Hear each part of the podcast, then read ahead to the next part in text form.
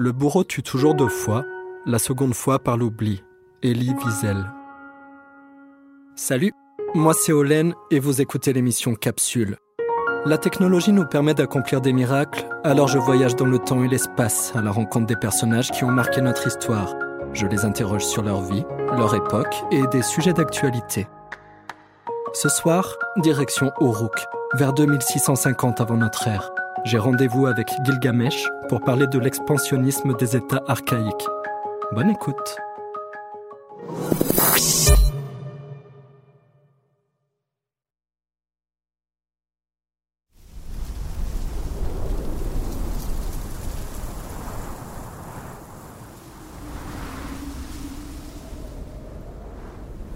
Gilgamesh, bonjour.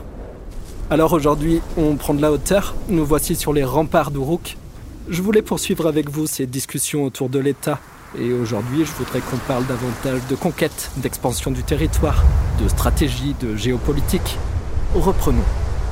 Entre 3300 et 2350 environ avant notre ère, la basse Mésopotamie fut le berceau non pas d'une seule, mais de plusieurs expériences de création d'États liés entre eux d'un côté, des petits groupes de prêtres, d'hommes de guerre et de chefs locaux se sont employés à renforcer et institutionnaliser des structures de pouvoir qui jusqu'alors n'avaient connu d'autre idiome que celui de la parenté. Ce qu'ils créaient ainsi pour la première fois ressemblait donc à ce que nous appelons un État. Et de l'autre côté, des milliers de cultivateurs, d'artisans, de commerçants et de travailleurs se sont vus convertis en sujets, comptabilisés, taxés, enrôlés, mis au travail et subordonné à une nouvelle forme de contrôle. On se trouve aujourd'hui sur les hauts rangs. Wow Uruk est incroyable vu d'ici. Je te l'ai dit, étranger. Son territoire est grand. Mais le temple aussi est grand. Et votre palais On voit bien que ce sont les deux choses qui dominent ici. Les remparts aussi, regardez ça. À vue d'œil, ils doivent faire quoi? Au moins 6 mètres de hauteur.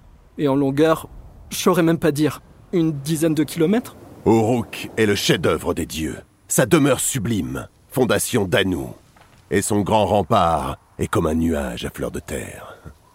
Vois ses murailles extérieures aux frises luisantes comme le cuivre étranger. Touche le seuil de pierre qui est là depuis toujours. Examine les fondations, le briquetage, laisse tes pieds les fouler. Vois si tout n'est pas d'argile cuite, et si les sept sages n'en ont pas posé les fondations. Le déluge l'avait complètement détruit.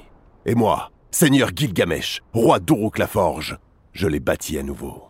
As-tu vu de pareilles murailles étrangers? Nul homme, nul être humain ne fera pareille construction. Ben, il y a les grandes murailles de Chine qui sont pas mal aussi. Je crois qu'elles mesurent plus de 6000 km, mais bon, il faudra attendre encore trois millénaires pour pouvoir vous les montrer. À quoi vous servent de si hauts remparts précisément? Qui dit grand rempart dit grand danger, non? Viens, tourne-toi et regarde par-delà les murailles. Tu vois ce vaste espace? C'est le pays entre les fleuves. La Mésopotamie, oui. Tout le long de ces fleuves habitent une vingtaine de cités semblables à Uruk. Et ces cités se font la guerre? Non, elles vivent plutôt dans la paix. Uruk est leur capitale. Au nord, c'est la région de Sumer, où se trouvent Churupak, Nippur, et plus loin, Kish, la cité du roi Akka. Et au sud, il y a les Sémites acadiens, les têtes noires, qui vivent dans les cités d'Alobeid, Ur et Eridu. Et Sumériens et Acadiens se font la guerre? Sumériens et Acadiens pourraient être ennemis et se faire la guerre, car ces deux peuples ne se ressemblent pas et ils ne parlent pas les mêmes langues. Mais à Uruk, Sumériens et Acadiens cohabitent dans le calme et la tranquillité. Bon, ben, pourquoi de si hautes murailles alors, vous allez me le dire? Car partout, le pays vide est rôdé par les loups, les lions, les hyènes, les chasseurs, les bandits et les hors-la-loi. Ah, vous parlez des tribus amorites encore? Ces barbares sont en nombre dans la région. Ils ne connaissent pas les céréales, mais ils les convoitent.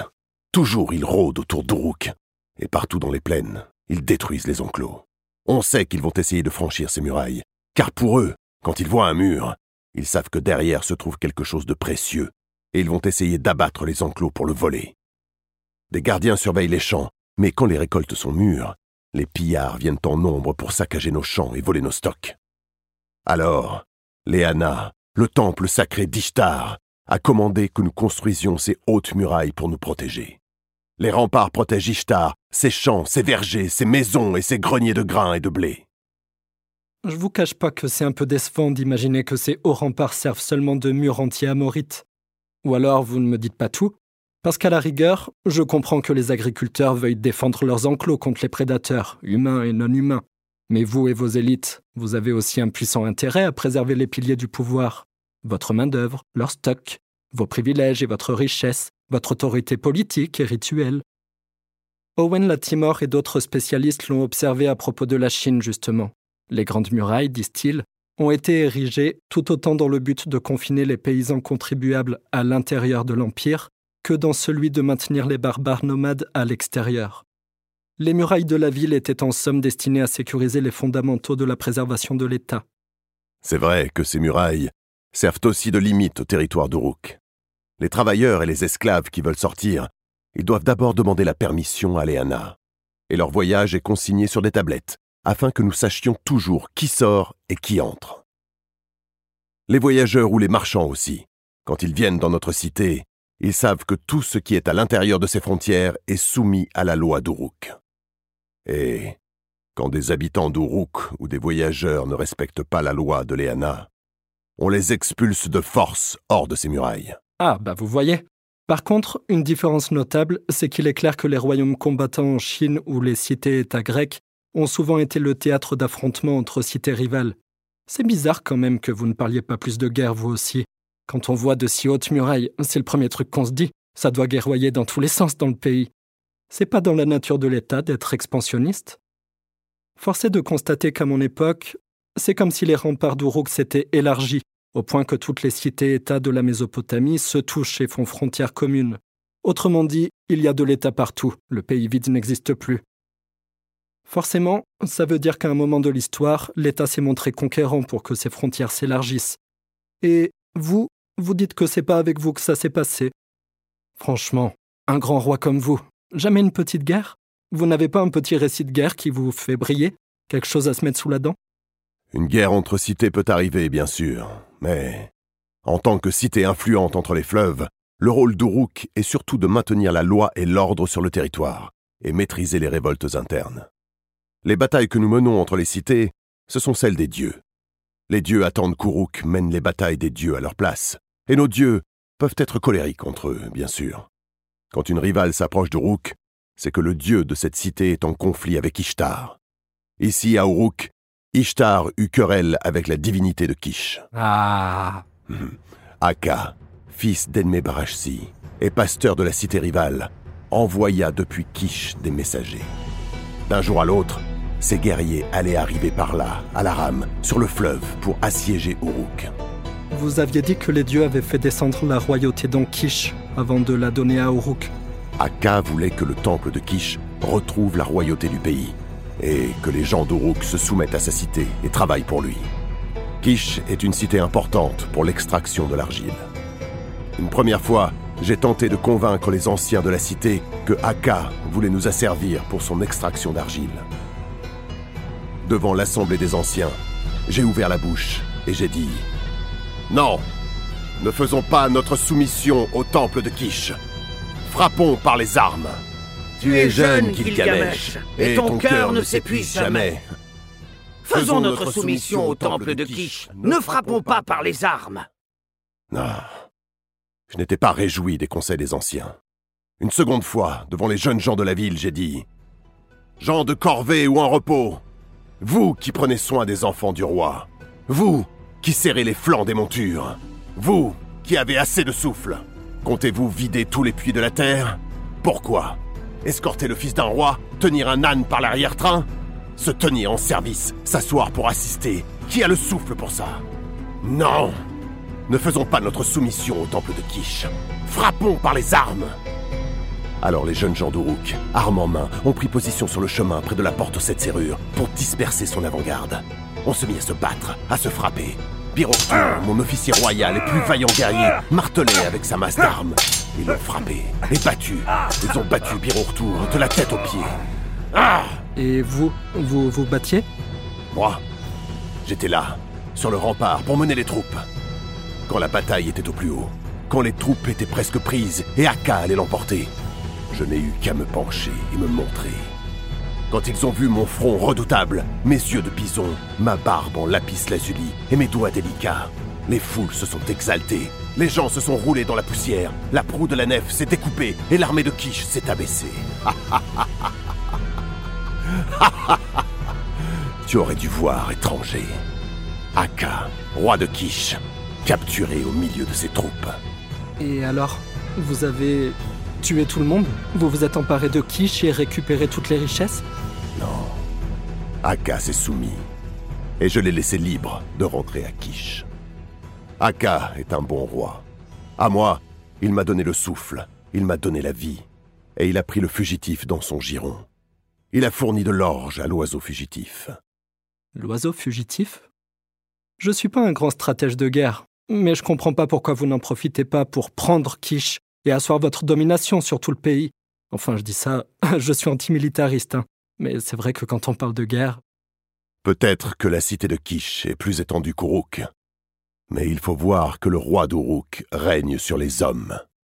Alors que le roi de Kish règne sur les forêts et les moustiques. Je l'ai laissé libre de rentrer dans sa cité, mais j'ai gardé tous ses guerriers. Ils habitent désormais dans la maison des prisonniers et ils s'occupent du travail pénible à Uruk. Vous avez fait de tous ces prisonniers de guerre des esclaves? La maison des prisonniers est comme un réservoir pour le travail les captifs sont assignés à des travailleurs, des prêtres et des officiers pour les aider dans leurs tâches. C'était un bon butin pour Uruk. Les 469 prisonniers possédaient beaucoup de compétences et d'expérience. Ils ont été assignés en tant que bateliers, jardiniers, moissonneurs, bergers, saltimbanques, gardiens d'étables, artisans ou bien mouleurs de céréales.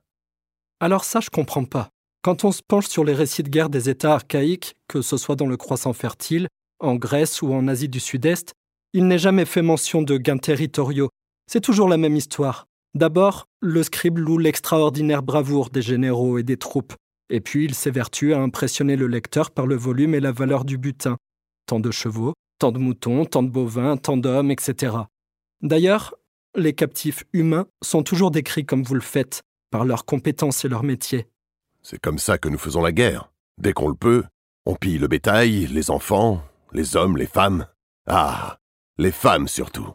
Ce sont elles qui vont donner de nouveaux travailleurs à Ishtar et de nouveaux citoyens à Uruk. À Uruk, on dit peuple nombreux, gloire du roi, baisse de population, ruine du prince. Nous faisons les guerres pour les dieux. Ce sont eux qui commandent les troupes. Et ce que veulent les dieux, ce sont de nouveaux travailleurs, pas de nouveaux territoires. Le contrôle de la population est ce qu'il y a de plus important pour un administrateur seigneur roi, car c'est par le nombre que nos cités gagnent leur puissance. Il ne sert à rien de contrôler une plaine alluviale fertile et bien arrosée, si elle n'est pas rendue productive par une population de cultivateurs susceptibles de l'exploiter.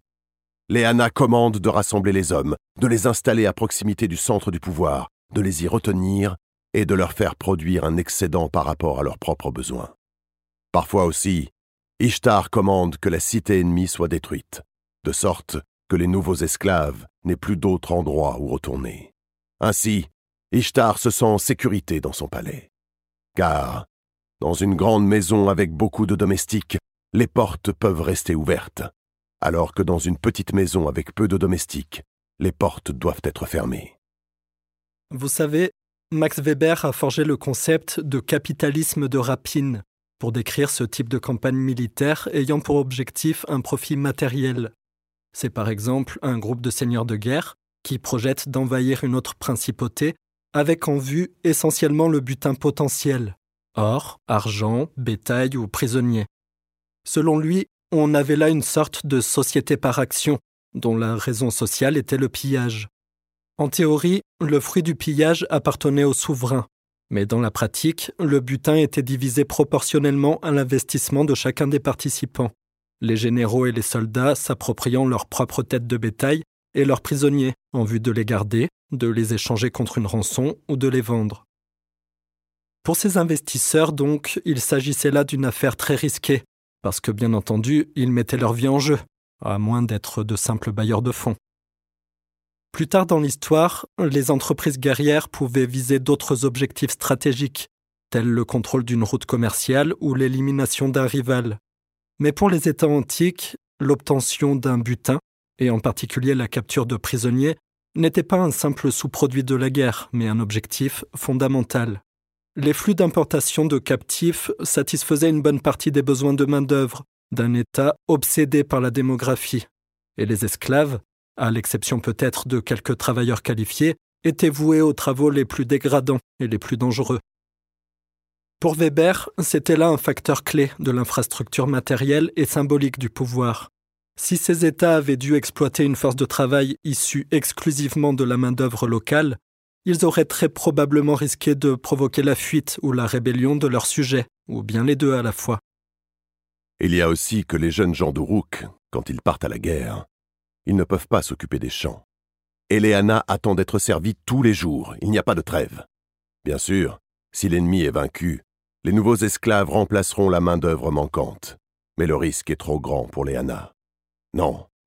Ce que Léana recommande pour accroître sa main-d'œuvre sans risquer un trop grand nombre de pertes, plus que des guerres, ce sont des raids de trafiquants d'esclaves.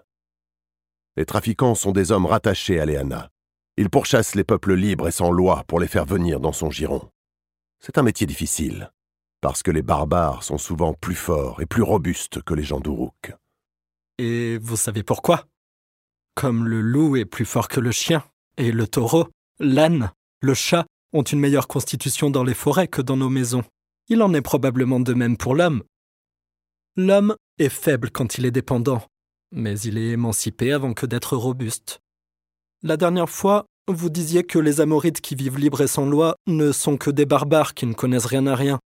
Pourquoi les ramener dans les En plus d'être plus forts et résistants pour les travaux pénibles, il faut reconnaître que les barbares sont d'excellents artisans.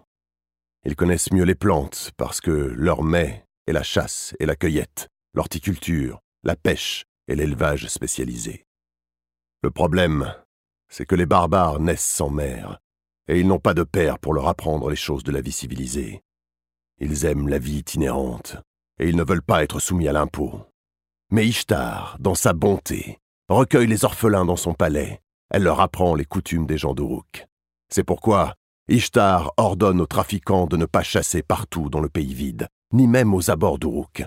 Elle leur dit de capturer les sauvages dans les montagnes et dans les régions à l'est du Tigre. Pourquoi c'est si important d'où ils viennent S'il y a des barbares partout autour d'Uruk, pourquoi pas eux? Ishtar commande d'attirer les hommes à nous pour répondre à ses besoins. Mais tous les hommes ne peuvent pas venir à Uruk.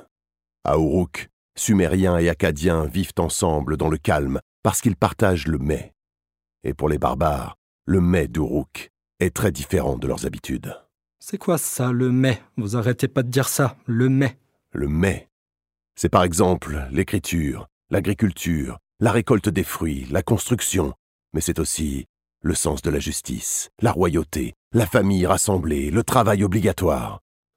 Donc le mais, c'est un acquis de la vie organisée et civilisée en somme. C'est aussi la dispute, la réflexion, le courage, le déshonneur, la droiture, le bonheur, le mensonge, le respect, l'attention. Ok. Donc ce sont aussi des valeurs morales. Pour le travail, c'est l'art d'allumer le feu et d'arranger les braises, la fonte du minerai, le travail du bronze, le travail du cuir, la maçonnerie, l'art du scribe, l'exorcisme et la musique. Donc, le mais, c'est tout ensemble un domaine culturel, un acquis de la vie organisée et civilisée, des valeurs morales, tout ramené à un trait essentiel qui le résume ou qui l'évoque, c'est ça? C'est tellement éloigné de ce que je connais, j'arrive même pas à le visualiser.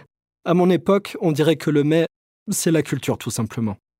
Quand Enki a partagé les cités entre les divinités du Panthéon, chacune a reçu un mets, une culture particulière dans son territoire. À Kish, le mets qui domine est la construction, la supériorité, la royauté. Et pour le travail, c'est l'extraction de l'argile. À Tilmoun, c'est la connaissance des plantes. À Nippur, on aime le silence révérencieux, on apprécie la faculté de donner conseil, et, comme le travail obligatoire n'est pas apprécié, ils sont devenus experts dans le travail du bois et la fabrication des meubles, qui nécessitent beaucoup d'artisans travailleurs libres. C'est incroyable ce que vous dites. Les cités de la Mésopotamie ont chacune des cultures différentes, et finalement ça se traduit par une division du travail au sein même du pays. Du coup, les échanges culturels sont difficiles, c'est ça que vous dites? Le prisonnier de Kish, par exemple, est plus docile, car il possède le mets de la royauté. Il est habitué à respecter l'ordre et la supériorité. Mais le sauvage, l'homme primitif, il ne connaît pas nos traditions. Pour lui, la race humaine n'est pas créée pour reprendre les outils des dieux.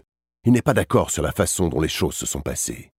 Alors tu vois, les Amorites qui vivent aux abords d'Uruk, ils connaissent la culture de notre cité, c'est vrai. Mais c'est pourquoi ils refusent le travail forcé et obligatoire. Car pour eux, le mais, c'est aussi la vie itinérante.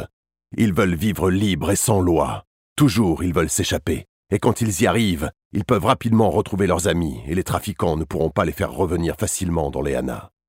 Capturés trop près, ils doivent être surveillés sans cesse. Sinon, ils refusent le travail forcé et se mutinent. Trop loin, ils ne comprennent pas la culture ou leur mets est trop spécialisé. Ils ne peuvent pas être productifs et Ishtar mettra longtemps pour les adopter. L'idéal pour nous, c'est que le prisonnier soit capturé ni trop près, ni trop loin on a remarqué que l'esclave sera plus rapidement productif s'il connaît déjà nos usages, et il sera moins tenté de s'échapper si le paysage d'Uruk ne lui est pas familier. Alors si je résume, il conviendrait d'imaginer plein de petites cités-États qui rayonnent par leur mets, par leur culture, et nécessairement cette culture influence les familles nomades qui vivent à leurs abords. Cependant, vous ne pouvez pas capturer ces tribus nomades qui vivent ici parce qu'elles savent trop bien comment fonctionne Uruk, et elles ne l'acceptent pas. Et un prisonnier qui a été capturé vers l'Est alors, comment se passe son intégration à Uruk Quand il arrive à Uruk, le prisonnier de l'Est est amené dans la maison des prisonniers, où il restera quelque temps. Il devra faire le travail pénible, et en même temps, on lui fera l'apprentissage de nos traditions et nos coutumes. Pour un enfant, s'il est assez grand pour se tenir debout, il travaille, et comme il apprend plus vite parce qu'il a moins de discernement, il est placé dans les Hanas et rapidement on fait de lui un citoyen d'Uruk. Pour une femme, ah, elle va rejoindre la maison pour tisser les vêtements, mais surtout, elle devra se reproduire avec les jeunes gens d'Uruk et donner à Ishtar de nouveaux travailleurs pour la satisfaire. C'est très important qu'elle s'accouple avec un citoyen d'Uruk et pas un autre prisonnier des peuples barbares. Ainsi, en une ou deux générations, on ne saurait plus dire quel enfant est un prisonnier ou un citoyen d'Uruk. C'est carrément une secte, votre truc. Des sociologues s'intéressent aux différentes formes que peuvent prendre le processus d'acculturation, et manifestement, la cité-État qui est une machine à acculturer. L'acculturation comprend les phénomènes qui résultent du contact continu et direct de groupes d'individus ayant des cultures différentes, ainsi que les changements dans les cultures originales des deux groupes ou de l'un d'entre eux. Les anthropologues, eux, parlent plutôt de créolisation pour décrire ce phénomène. Ce qui est en jeu dans ces rencontres, c'est le concept de culture, bien sûr, mais c'est surtout le décalage culturel, la résistance et l'intégration. Chez vous, les prisonniers de guerre font d'abord l'objet d'une marginalisation, puisqu'ils sont mis à l'écart dans la maison des prisonniers, et ils ne peuvent participer qu'à une petite partie des activités économiques, sociales et culturelles. Mais ils sont encouragés à prendre une plus grande part dans la vie sociale d'Uruk, parce que vous visez pour eux l'intégration et idéalement l'assimilation. Probablement, le sociologue français Roger Bastide aurait vu Uruk la machine à intégrer comme un système d'acculturation planifié, contrôlé, dans le but de construire à long terme une culture prolétarienne, comme ce fut le cas dans les pays de l'ex-URSS, ou comme c'est le cas généralement dans la construction d'une culture nationale. Ou peut-être qu'il aurait simplement vu une acculturation forcée, organisée, imposée par un groupe comme ce fut toujours le cas dans l'esclavage et la colonisation. C'est bien ce que je me dis moi aussi. Pour les États archaïques, il a été prouvé et démontré à de nombreuses reprises que la pression démographique était ce qui prédominait. Mais la concentration et le contrôle d'une masse démographique, c'était aussi le principe directeur du colonialisme. Joseph du Sorbier de la Tourasse disait que la colonisation s'obtient de deux façons, par la culture du sol en friche et par l'initiation de ses habitants au progrès d'une civilisation basée sur la morale. D'abord, il s'agissait de regrouper les peuples dispersés et non pacifiés autour d'un noyau, puis de les intégrer à l'ordre étatique par la force, la persuasion et la culture. Par exemple, dans le Nouveau Monde, aux Philippines et ailleurs, les reducciones, ces regroupements souvent forcés de populations autochtones autour d'un centre d'où rayonnait la puissance espagnole, était conçue comme faisant partie d'un projet civilisateur, mais elle remplissait aussi la fonction de servir et de nourrir les conquistadores. Les centres chrétiens d'évangélisation des populations dispersées commencèrent aussi de la même manière, en rassemblant une population productive autour de missions d'où rayonnaient les efforts de conversion. Grâce au travail original et minutieux de Seth Richardson, on sait qu'en basse Mésopotamie, à partir de la dernière période d'Uruk et pendant les deux millénaires suivants, la guerre ne visait pas tant la conquête de territoires que le regroupement des populations autonomes dans le noyau céréalier de l'État, afin de conquérir les petites communautés non taxées et non réglementées et d'augmenter leur population laborieuse et donc leur puissance. Une fois placés à l'intérieur des murailles, se mettait alors à l'œuvre le vaste système d'acculturation forcée prévu par la machine étatique. Ce processus, observe Richardson, malgré les prétentions des États au contrôle administratif rigoureux de ces sujets, était un impératif permanent, dans la mesure où les États subissaient un exode continu de leur propre population à cause de et au profit des sociétés non étatiques. Bon, je vais devoir rentrer, monsieur Gilgamesh. Mais la prochaine fois, j'aimerais beaucoup rencontrer un de ces barbares si vous le permettez. Je suis curieux de voir comment vous procédez à l'acculturation, et surtout ce qu'il reste de sa culture originelle à la fin. Va, étranger, et reviens la semaine prochaine. Je te ferai rencontrer un barbare, et des citoyens d'Uruk si tu le souhaites. ok, à la semaine prochaine.